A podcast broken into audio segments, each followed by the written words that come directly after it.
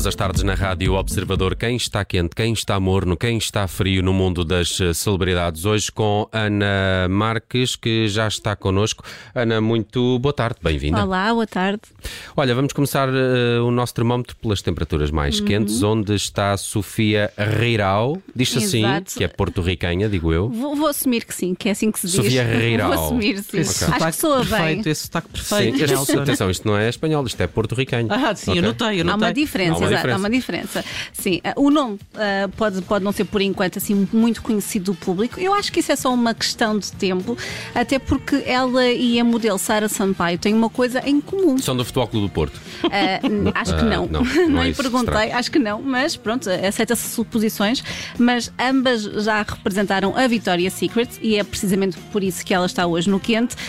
passo a explicar. Portanto, como disseste bem, a porto-riquenha Sofia fez história ao tornar-se na primeira modelo com síndrome Down, com destaque numa campanha desta marca que eu acho que dispensa apresentações. Hum, e eu diria então que os anjos da Victoria's Secret parecem cada vez mais reais. Mais reais, sim. Aliás, no verão de 2021 ah, foi o fim de uma era marcada por corpos culturais, por muitas asas e, vestido, e lingerie extravagantes, com a marca a anunciar a extinção dos anjos e a, tornar, e a trocá-los por mulheres reais, como disseste bem. Uhum. E, e parece ser aqui exatamente o caso desta Sofia Rirau, não é? Mas, mas o que mais é que nos podes contar sobre ela? Então, Sofia tem 24 anos. É, ela é notícia porque surge na campanha chamada Love Cloud para comemorar o Dia dos Namorados, que já passou, mas aqui ainda, ainda faz sentido falar. É todos os uh, dias, Ana. É, é todos os é. dias, pronto. Nós celebrar. fizemos um especial em que. O amor tem que celebrar todos os dias. em que garantimos que o amor é todos os dias. Sim. Neste caso, a campanha, pronto, continua a dar que falar e se calhar é realmente todos os dias,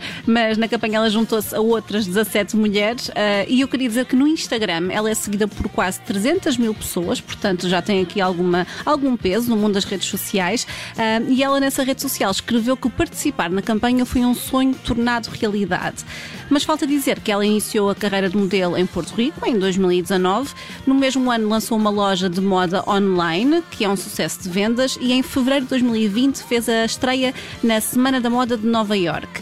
E ela tem ainda uma campanha chamada Sem Limites, em nome próprio, ah, isto é para, para aumentar a consciencialização sobre a síndrome de Down e passar a mensagem de que todos os sonhos são possíveis se nós acreditarmos neles. Muito positivo. Muito bom. Muito bom. Fiquei, fiquei a sentir falta, foi dos Vaya com Dios, uh, com aquela música Puerto Rico. Ai, ai, ai, ai, ai, ai, ai, ai, ai, Puerto Rico. É verdade, é verdade. Uh, sabiam bem ter ouvido isso. Mas uh, agora vamos ao humor, onde está Charlene do Mónaco. Hum. Charlene do Mónaco já apareceu, ainda está na Suíça, como, como é que está a, a vida dela? do Mónaco, pronto, a princesa consorte do Mónaco continua desaparecida em combate, acho que podemos dizer isso, uh, mas não por muito tempo, atenção. Isso, isso, é, isso, é, o que se diz já, não sei, há meses, Há é? meses, exato.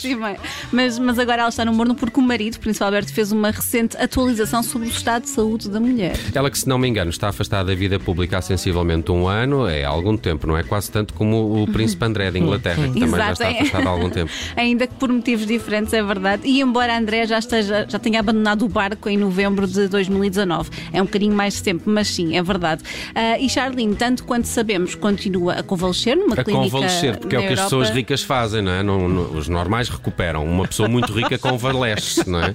É diferente, sim, eu percebo. E ela assim continua nesse estado, uh, aliás, desde novembro do ano passado, não é? Por, uh, porque ela teve que recuperar de um estado profundo de fadiga generalizada, isto depois de ter passado seis meses longe de casa na África do Sul. Bom, mas entretanto estavas a dizer que há uma atualização uh, do seu estado de saúde. Uhum. Estamos em ânsias. Estamos em ânsias, pronto, eu, eu, resolvo já isso. O Príncipe Alberto disse à publicação Mónaco Matan que a princesa está muito melhor uh, e que espera que ela regresse ao Principado muito em breve. Não, sei ela dizer, eu acredito. exato, exato. E é muito específica dizer, estas coisas, não é? Exatamente. Uh, as declarações foram feitas em Pequim a propósito da cerimónia de encerramento dos Jogos Olímpicos de Inverno, até porque o príncipe também é membro do Comitê Olímpico Internacional.